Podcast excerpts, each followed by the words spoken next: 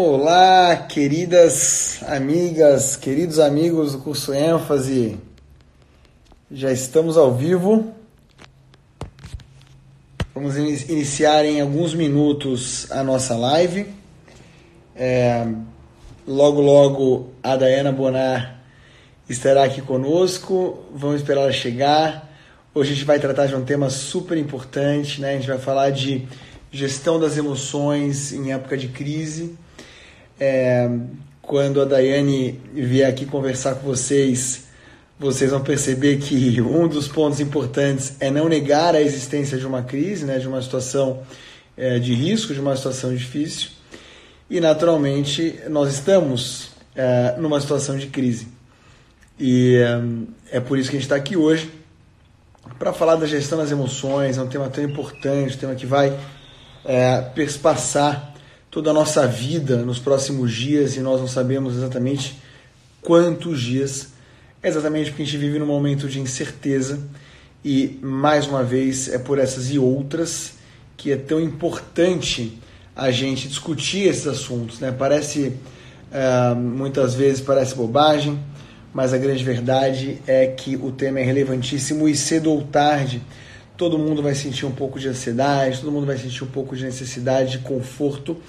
E uh, a melhor coisa é a gente eh, dominar as técnicas, né? dominar as ferramentas para que possamos nos autoconfortar. Afinal de contas, uh, afinal de contas, aqui a Daiane, a Daiana chegou. Já entrou com com o, seu, com o Instagram do seu Instituto Peace Flow. A gente vai Olá. falar Olá, Dayana, tudo bem? Tudo bem, vocês? Tudo certo, tudo certo, ainda bem. Como é que você está? Por onde você anda? Aliás, por onde você não anda, né? Por onde eu não ando? Então, eu não ando pelo Rio de Janeiro. Eu estou em Petrópolis, na casa dos meus avós da minha mãe. Estou aqui com frio, rolado aqui, ó.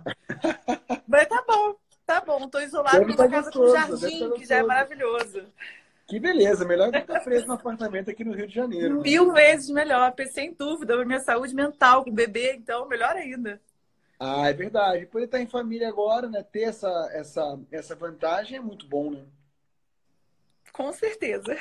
Ainda que a gente tenha que saber como lidar com isso durante muito tempo, todo mundo né, no mesmo ambiente. A gente vai falar um pouco disso, com certeza.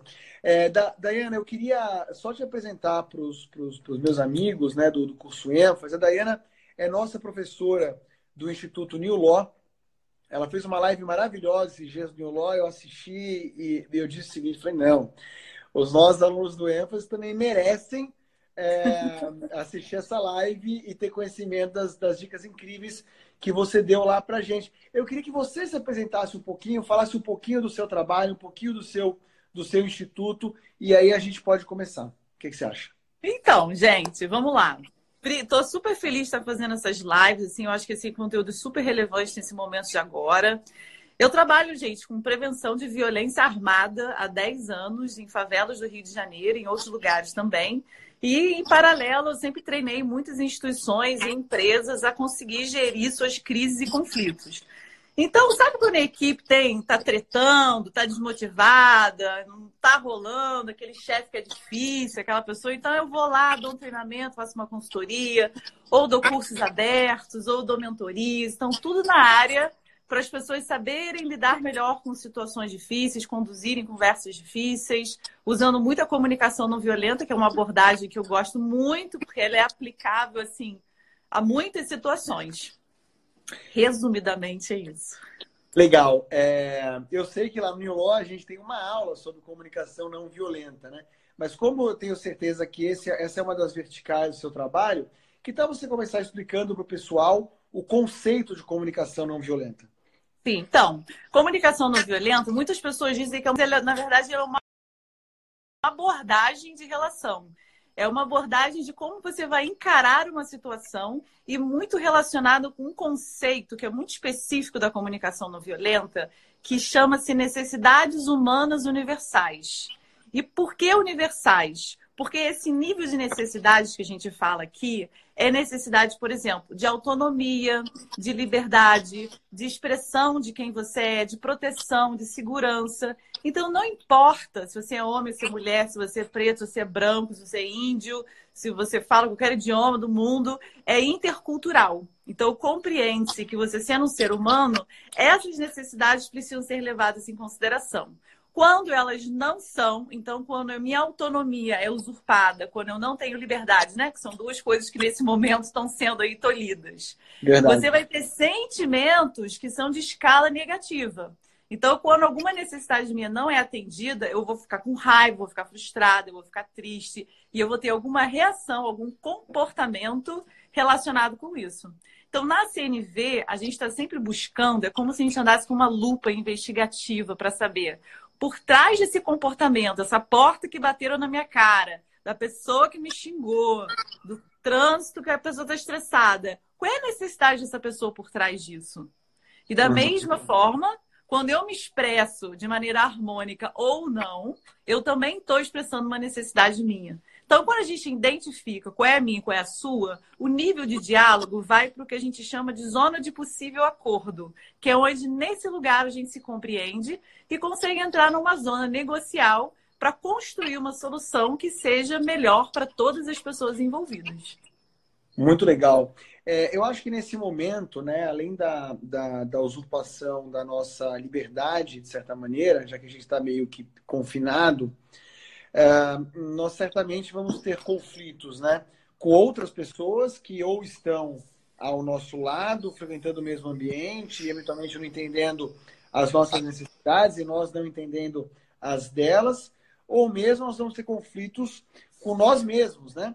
É, ou com outros à distância, em grupos de WhatsApp, já estou vendo o pau quebrado, tá parecendo que a gente voltou para a época das eleições, lembra? Exatamente.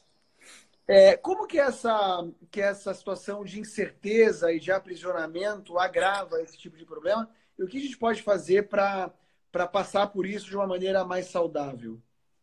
Então, eu, tô, eu, eu comecei a estudar vários artigos sobre neurociência, de como o cérebro funciona em tempos de crise.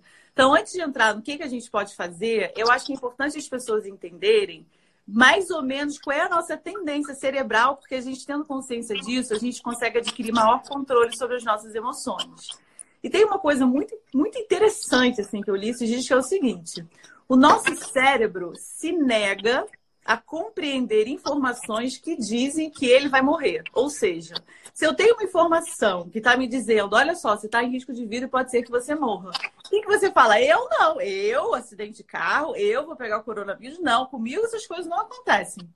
Então, existe um sistema primal do nosso cérebro, que é um estilo de autodefesa, mas que, na verdade, pode na verdade, boicotar, e esse cérebro está querendo ir para um espaço de negação. Então, eu quero negar uhum. que isso acontece, porque isso comigo não, tá?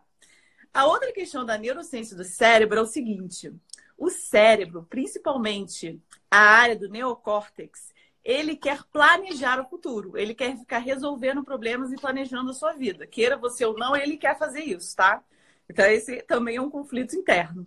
Quando tem um contexto instável, que não sei se eu vou ter emprego se eu, não, se eu não vou, não sei se eu vou ter dinheiro, não sei se eu vou ter saúde, não sei onde eu vou, mas não sei de nada. O seu cérebro fica em pânico. Ele fala, cara, como é que eu vou planejar agora esse troço aqui tá todo doido? Então, isso gera ansiedade e incômodo. Você começa a ficar ansioso, meu Deus, porque é o seu cérebro ali batendo pino. Então, para ele, para o nosso cérebro, que é a gente, né, gente? Nosso cérebro é a gente, né? A gente está falando como se fosse um outro ser, mas somos nós. Vamos lá. O que, que esse cérebro quer? Ele quer ter certeza de alguma coisa. Então, é mais fácil a gente ir para o extremo oposto de eu tenho certeza que o mundo vai acabar, que é uma tragédia, que vai todo mundo morrer, ou, como a gente falou antes, da negação. Tanto a negação quanto o estado de pânico têm efeitos negativos para a sociedade, né? A negação de aumentar o contágio, mais pessoas ficarem doentes, a galera de grupo de risco acabar sendo, é, pegando a doença e tal. O pânico, por outro lado, o pânico é contagioso. Se você vê uma galera em pânico, você começa a ver o que elas estão falando, que geralmente é uma coisa exagerada, meio descolada da realidade. A tendência é que você fique em pânico também. A minha irmã, aqui a Priscila paramédica em Londres, ela foi no mercado e os prateleiros estavam todos vazios. E ela é muito sensata, muito coerente, da área da saúde e tal. Ela falou assim, cara, daí eu entrei no mercado, eu comecei a ver as prateleiras vazias, comecei a me dar um troço, eu comecei a colocar coisas no carrinho que eu não precisava. Eu falei, gente, espera aí, para tudo. Aí ela conseguiu manter ali aquela coerência e devolveu as coisas e falou, não. Mas é fácil isso acontecer, que é uma histeria coletiva, né? Sim, é verdade. Inclusive é, é, é curioso, né? Porque essa questão da, da, da polarização e, em hipótese alguma a gente vai politizar nenhuma discussão aqui, mas você já vê acontecendo na política, né? É, é, certos políticos indo para um lado de extrema negação e certos uh, outros indo para outro de extrema e as pessoas esquecem né, daquilo que talvez seja o, o, o, ponto onde as políticas públicas poderão ser construídas com racionalidade, que são os dados, né? Exatamente. Buscar informação. Exatamente. Então, isso foi ótimo você falar isso, porque uma das primeiras coisas que a gente pode fazer para alcançar o estado de equilíbrio, que não é nem a negação nem o pânico, é buscar uma ou duas fontes de confiança relacionadas à Organização Mundial da Saúde, a minha irmã, que é a Priscila Paramédica Londres, fez vídeos que tem mais de 20 milhões de visualização, porque ela é da área da saúde e ela tem muita legitimidade para falar. Então, a minha fonte é ela. Estou falando dela porque é Ótimo. Então, assiste tudo que eu vejo. 100% confiável. 100% confiável. E não assisto mais nada. Eu não vejo aplicativo do coronavírus.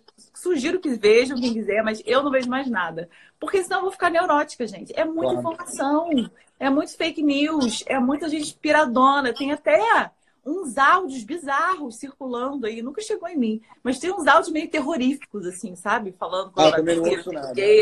Oi! Entendeu? Não dá. Não, não dá. Não dá. Pois é, já que você, já que você deu uma, uma, uma dica prática né, de como, de como é, gerir as emoções em momentos como esse, é, porque eu estou entendendo que, que o que diferencia esse momento de outros é perda da autonomia de outros momentos normais. É, se bem que a gente tem crise o tempo todo, né? As pessoas também acham que assim, a vida era maravilhosa antes. Não era. Não, claro, crises individuais a gente tem o tempo inteiro, né? Faz parte é, da vida. É claro. Mas agora, realmente, tem uma, uma falta de autonomia e tem bastante incerteza. É, então, além de ter uma fonte de informação segura para evitar é, a negação da realidade ou a tragédia, entender realmente o que está acontecendo, o que mais que você recomendaria, né, de, de, assim, de posturas práticas mesmo que as pessoas podem tomar no dia a dia para atravessar esse, esse oceano com mais tranquilidade?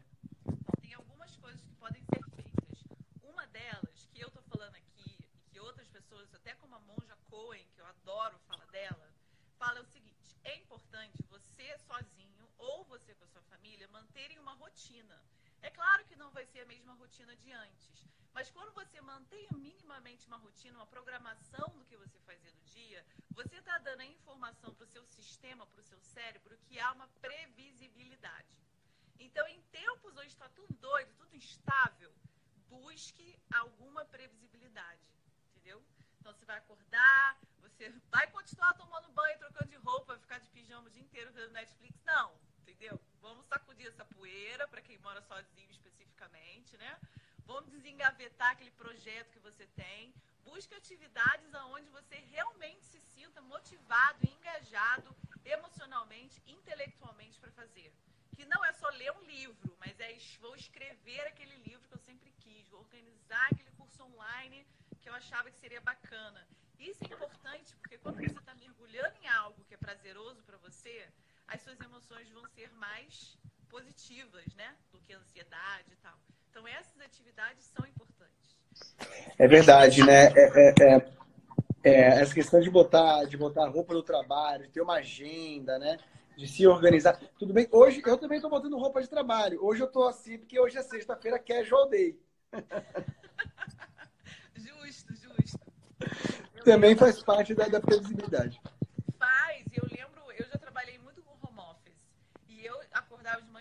banho e colocava roupa para ir trabalhar, mesmo que eu ficasse em casa, porque isso me ajudava a me organizar internamente.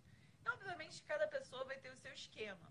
Agora, se você mora em família, seus filhos estão em casa porque as aulas foram canceladas ou porque os babás não podem vir, etc., significa que essa família que antes tinha mais tempo, cada pessoa tinha um tempo para si, agora elas estão todas no mesmo espaço. Principalmente com filhos adolescentes ou crianças, é importante vocês, de maneira coletiva, que não é os pais impondo alguma coisa, mas pedir a participação das crianças que já sabem falar né, e verbalizar alguma coisa, para que elas também participem dessa construção dessa rotina. Por que, que eu digo isso? Se a gente volta lá nas necessidades da comunicação não violenta, o que, que cada pessoa dessa família precisa? Sabe?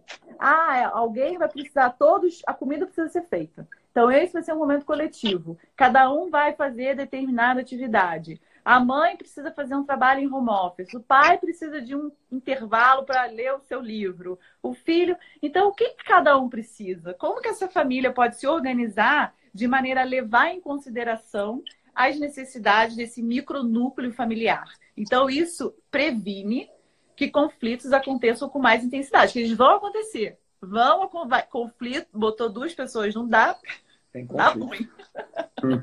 então, o negócio é saber gerir isso da melhor maneira possível. Exato. Não negar a possibilidade da existência, porque isso é impossível, né? Também geraria frustração, porque, ah, não, de novo. É, de novo, mas como lidar, né?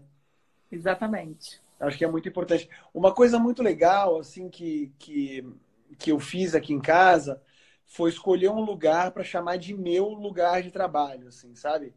E é quando eu entro ali, é, é mais ou menos quando é, eu coloco uma roupa de ginástica, colocava uma roupa de ginástica para ir para academia. Parece que aquilo já traz uma, uma energia positiva que te faz sentar ali e começar a desenvolver o seu trabalho do dia, né? Isso, isso é ótimo. E se, depende, obviamente, dos tamanhos das casas, de onde as pessoas moram. Mas ter É. esses. Cada, as pessoas precisam muito de espaço individual, seja para fazer o que você quiser, para dormir, para jogar um jogo, não interessa. É importante esse espaço ser respeitado dentro do confinamento em grupo. Muito importante. Exato.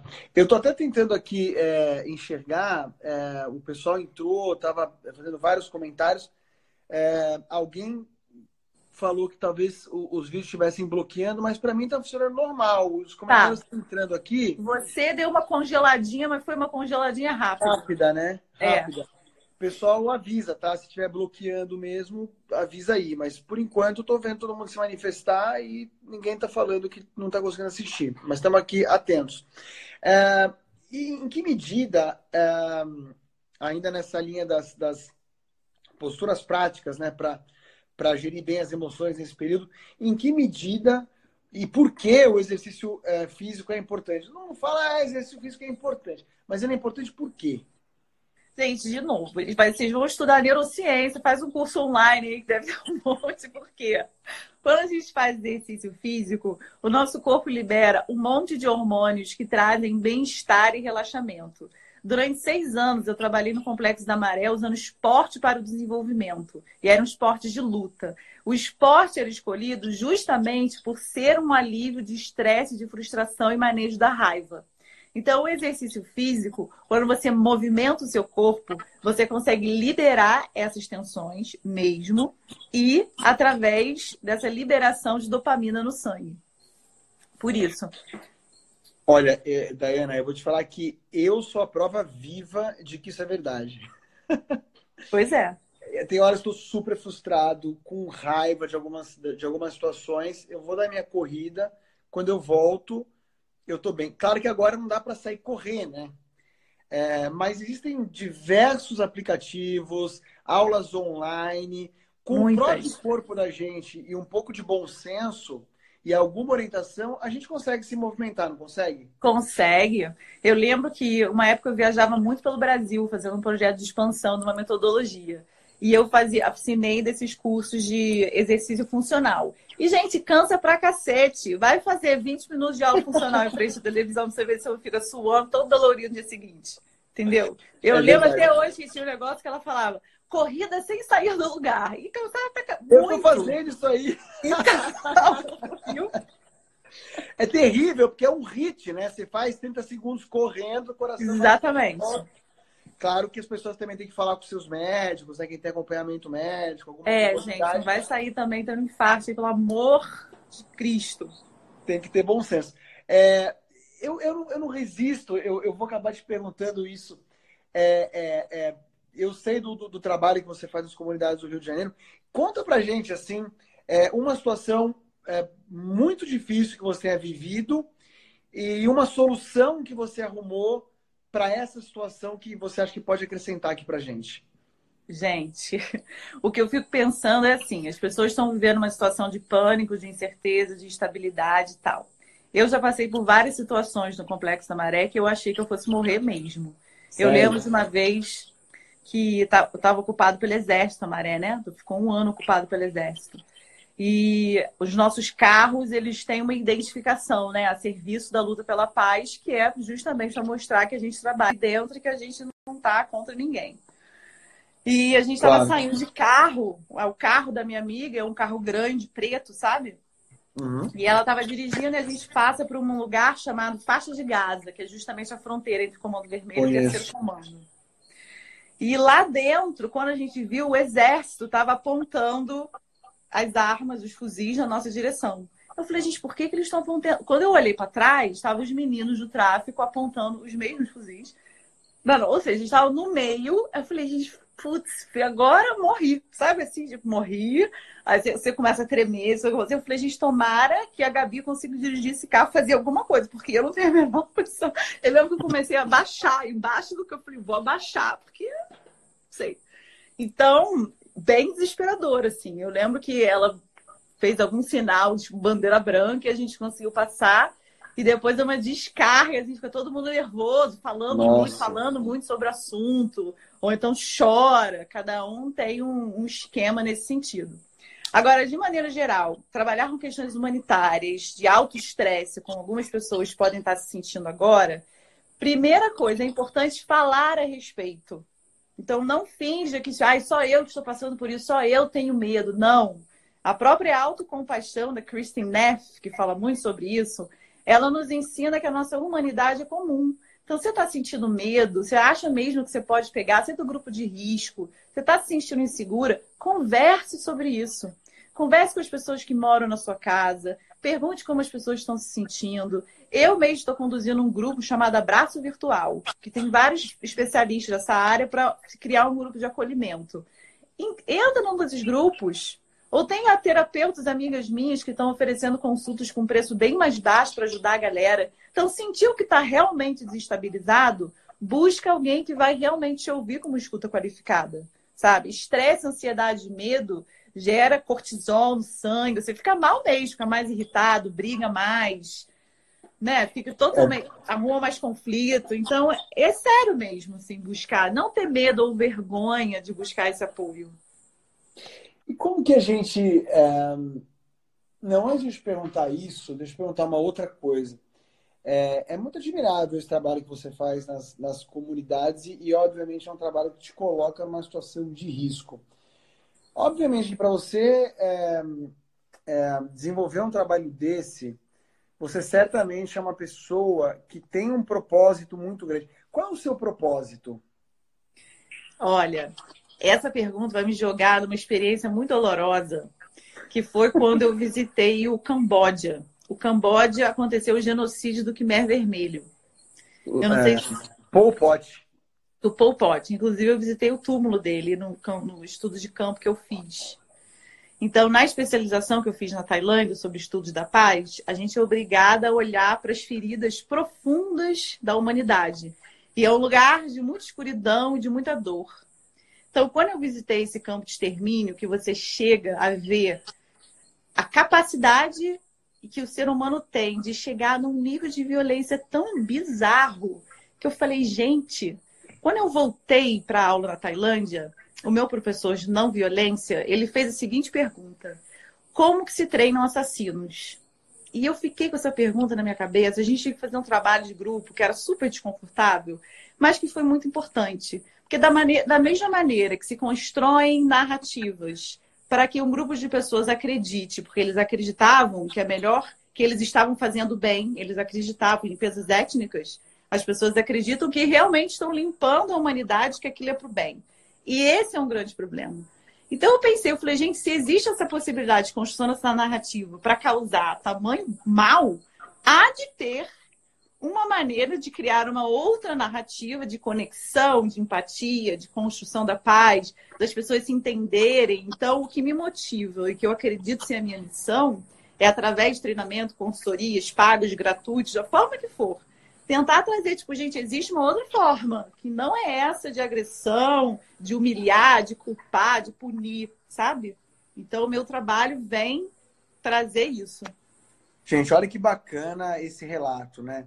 Eu fiz essa pergunta, primeiro porque eu tinha curiosidade mesmo de, de saber, e depois porque, assim, no, no momento que a gente está pre, preso, né, ou restrito, numa quarentena, que a gente não sabe quanto tempo vai durar, e que a gente não consegue fazer tudo que nós gostaríamos de fazer, é importante saber que propósito é uma coisa que a gente constrói. E a gente pode construir propósitos né, muito grandes, propósitos de vida, e também pode construir propósitos de médio prazo, propósitos de, de curto prazo, propósitos para nossa quarentena, vou escrever um livro porque eu quero, sei lá, melhorar o, o direito no Brasil. Eu vou aprender um instrumento porque, sei lá, eu acho que se eu tocar, eu vou fazer as pessoas mais felizes. Ou vou fazer alguma outra coisa simples por algum outro propósito. Mas isso, os propósitos, eles podem ser construídos, inclusive em momentos como esse, não é, Dani? Com certeza. E eu acho que tocar um instrumento maravilhoso, gente. Quem tiver habilidade, vontade de desenvolver uma habilidade artística, a arte já está movimentando uma outra parte do cérebro, né? Que não é a racional. Eu não consegui trazer meu ukulele do Rio de Janeiro, que eu gostaria de estar praticando nesse momento. Mas, enfim, quem puder. E outra coisa muito importante, gente, parece que é clichê, parece não, é clichê, mas é verdade, é respirar. Quando a gente está ansioso, com medo, inseguro, nossa respiração fica ofegante, ela fica aqui em cima. Beber água também, se hidratar é muito importante. Então, respirem, para um pouco no momento que você está sentindo, todos os dias, cria uma rotina de, cara, vou parar aqui, vou ficar só respirando fundo durante cinco minutos. Tem uma meditação que está muito na moda, que é mindfulness, que é o estado de atenção plena. E é muita é gente bom. fala, ai, mindfulness não é para mim, meditar não é para mim, vou ficar ali parado igual um Buda, que saco, não consigo, os pensamentos e tal. A atenção plena não é esse tipo de meditação. Ela, na verdade, pode ser feita de várias formas. Você pode sentar na sua sala e ficar prestando atenção em todos os sons que te rodeiam, nas sensações do seu corpo. Então, você está saindo, você está tirando a sua mente do passado, excesso de passado é estado melancólico, excesso de futuro e ansiedade. Então, o estado de atenção plena te ajuda a ficar, é, veio grounded na cabeça, a ficar fixado aqui no presente para que você se sinta mais tranquilo.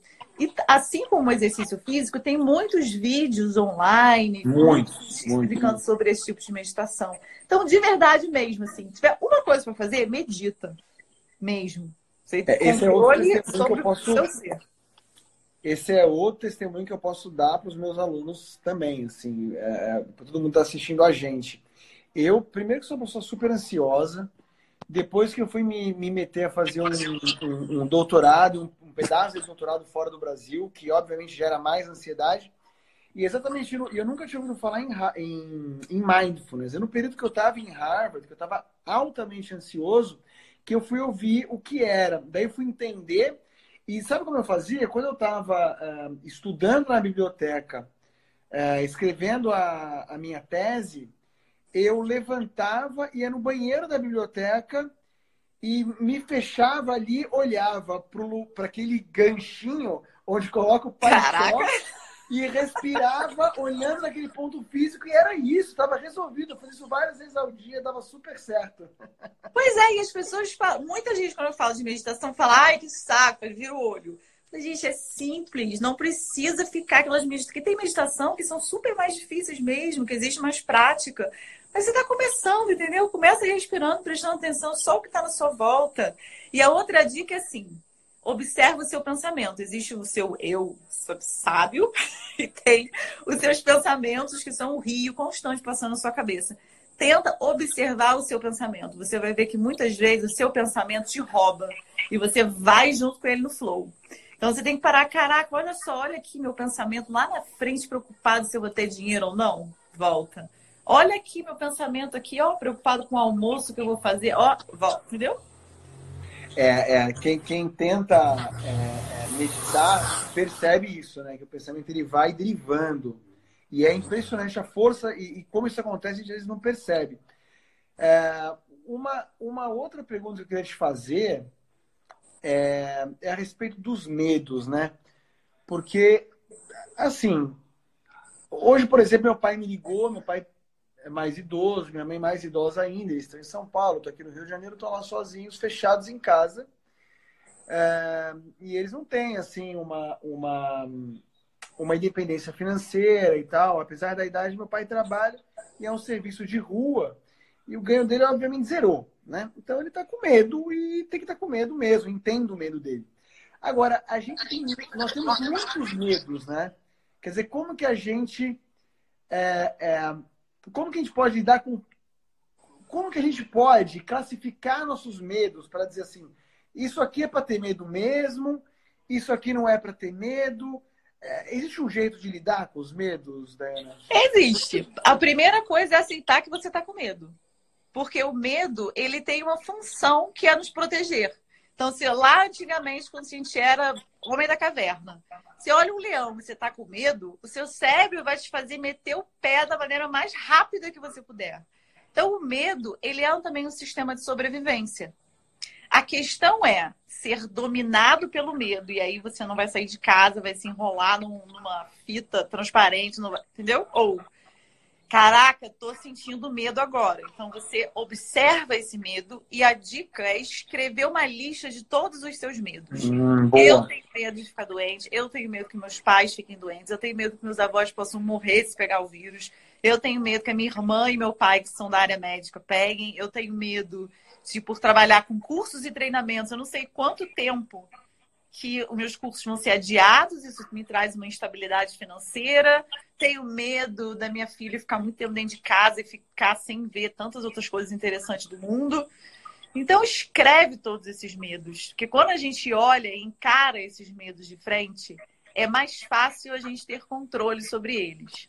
Alguma pessoa falou aqui, ó, orar também é bom orar também é bom. Então, independente claro é. da crença religiosa, a oração é como um mantra e também funciona como uma espécie de meditação.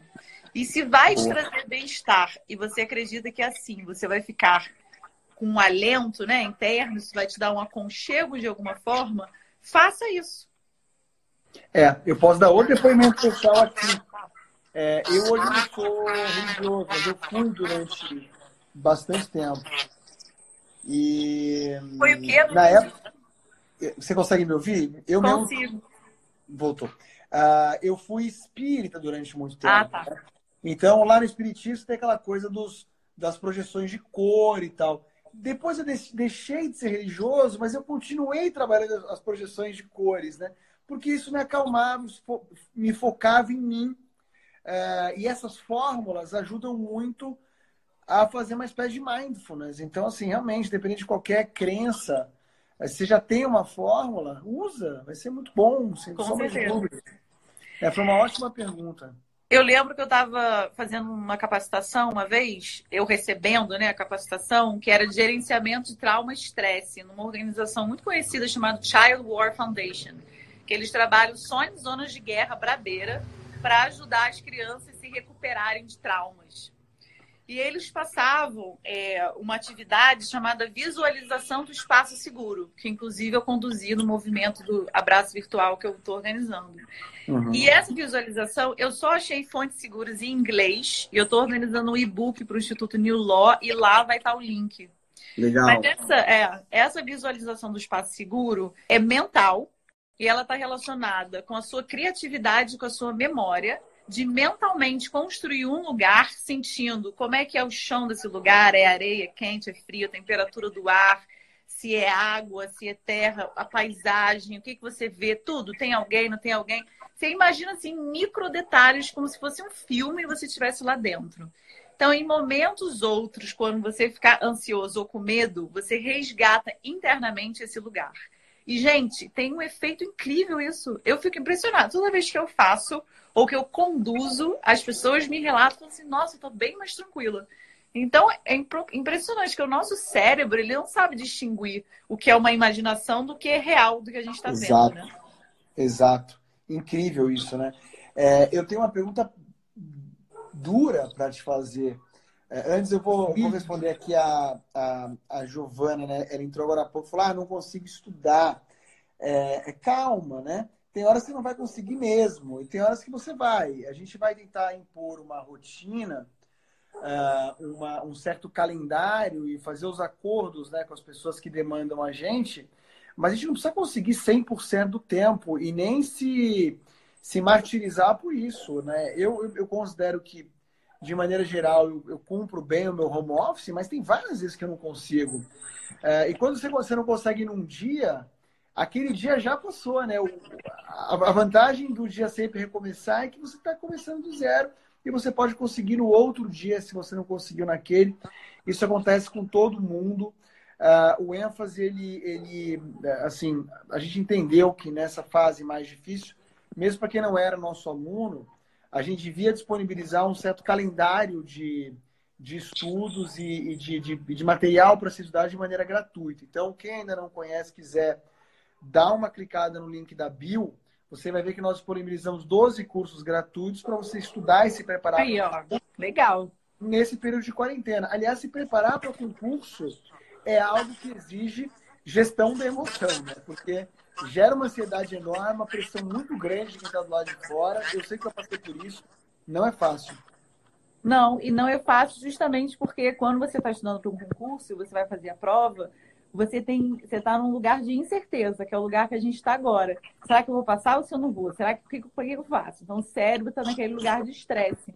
Para o cérebro é mais fácil lidar com não passei, tipo, putz, não passei, agora eu sei o que eu vou planejar, então eu vou estudar tudo de novo, do que o estado de incerteza.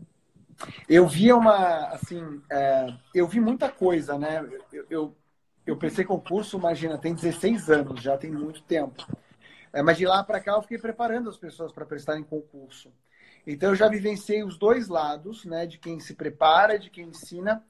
Uh, e eu vejo como as pessoas ficam muito perdidas muitas vezes por falta de estratégia, de organização e como isso impacta assim na, no, no emocional. E uma coisa que eu via muito assim, eu via as pessoas chorarem.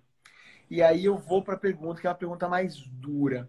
É, é, existem vários tipos de choro chorar é bom e quando se chorar pode ser bom, quando que chorar é bom? Então, eu entendo o choro como uma manifestação fisiológica de uma emoção que transborda. Então, a gente pode chorar de medo, a gente pode chorar de raiva, a gente pode chorar de felicidade, a gente pode chorar de frustração. Existem, né?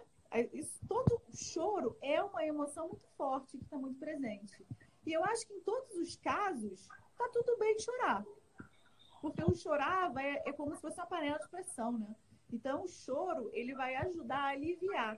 Inclusive, o choro tem até um efeito meio sonífero. Você percebe que depois de você chorar muito, geralmente você dorme.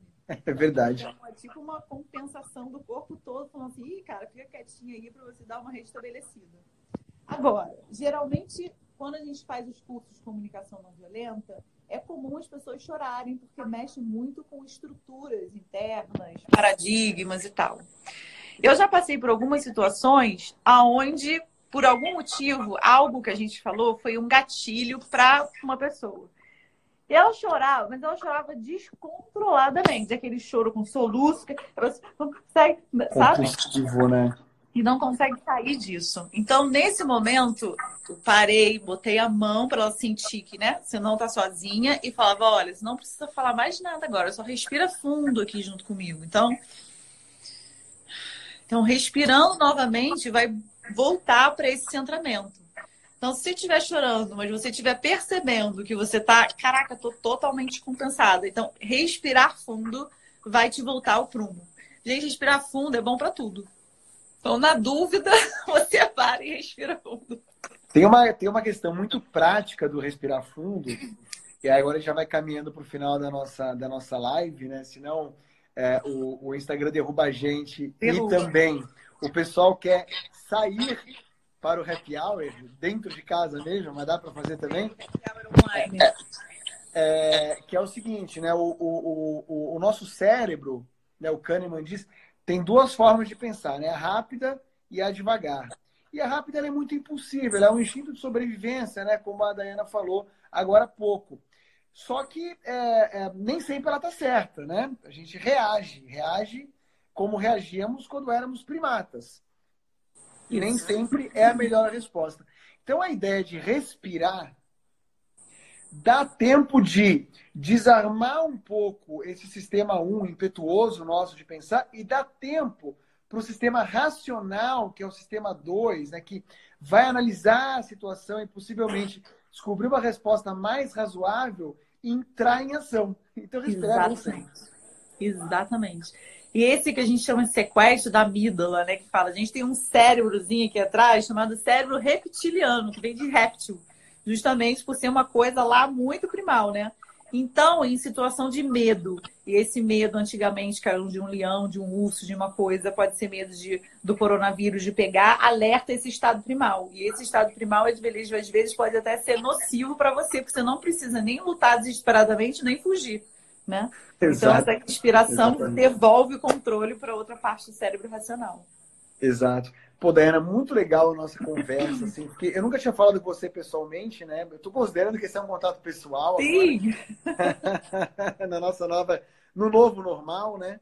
E, e eu estou muito feliz de ter te conhecido. Realmente você é a pessoa incrível que eu, que eu já achei que você fosse, pelas coisas que eu já tinha lido, pelas coisas que eu já tinha visto.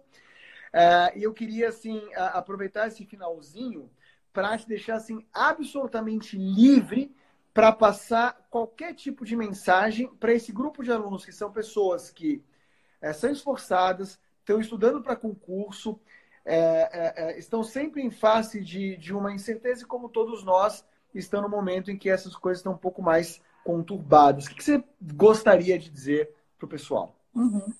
Então, tem, tem três, tem alguns componentes que a gente fala da autocompaixão que eu acho que é importante para qualquer pessoa.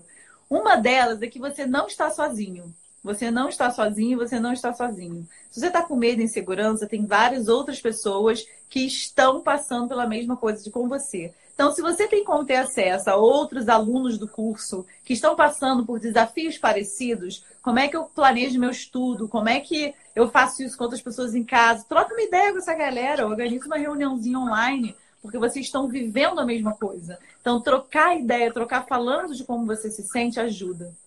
A outra coisa é, quando você começar a se julgar, de falar, ah, eu não consigo estudar, eu não vou passar nunca, porque eu não sei o quê, eu sou desorganizada, aí fica aquela voz interna. Imagina o que você falaria para sua melhor amiga ou para o seu melhor amigo. Igual você estava falando para a moça que comentou agora. Imagina, você vai conseguir e tal. Então, é, seja bondoso com você mesmo nesse momento.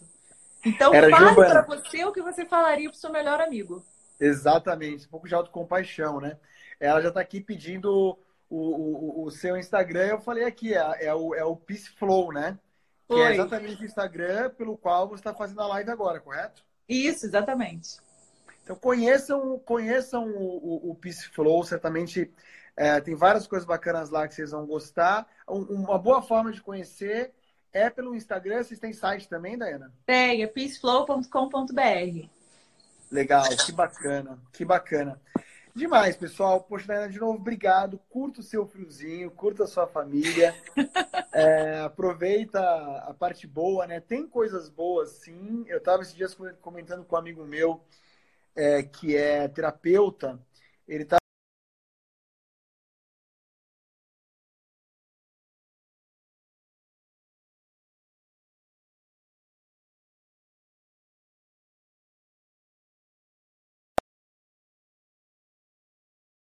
usado para mim.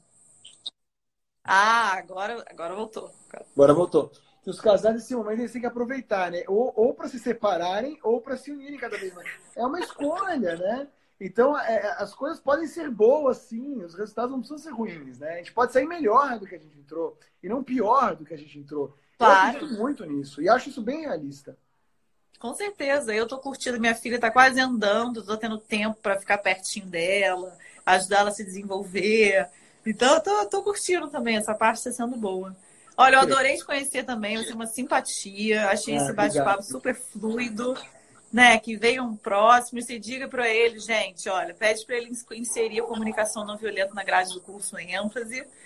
É importante. Vou, vou fazer isso. É uma excelente ideia. É uma excelente ideia. Não é? é fazer alguns encontros que a gente possa discutir, até eventualmente interativos, né? É, como esse, que as pessoas possam se expressar, possam tirar suas dúvidas. Eu acho que metade do sucesso do sujeito que está prestando concurso é o emocional. A outra metade é a estratégia de estudo. Pois dúvida. é, é verdade. Então, Legal. gente, estudem, bom estudo, boa sorte. E tamo aí, vamos que vamos. Legal. Obrigado, Dayana. Um beijo para você, um beijo a todos os meus alunos, é, é, seguidores, o pessoal que não conhecia e passou por aqui hoje. Obrigado pela atenção de vocês. Essa live vai ficar gravada durante 24 horas. Se você entrou agora no final, vai lá no Stories e assiste ela toda. Valeu, pessoal. Eba. Obrigado, Dayana. Tudo de bom. Beijo. Tchau, tchau. Beijo. Tchau, tchau.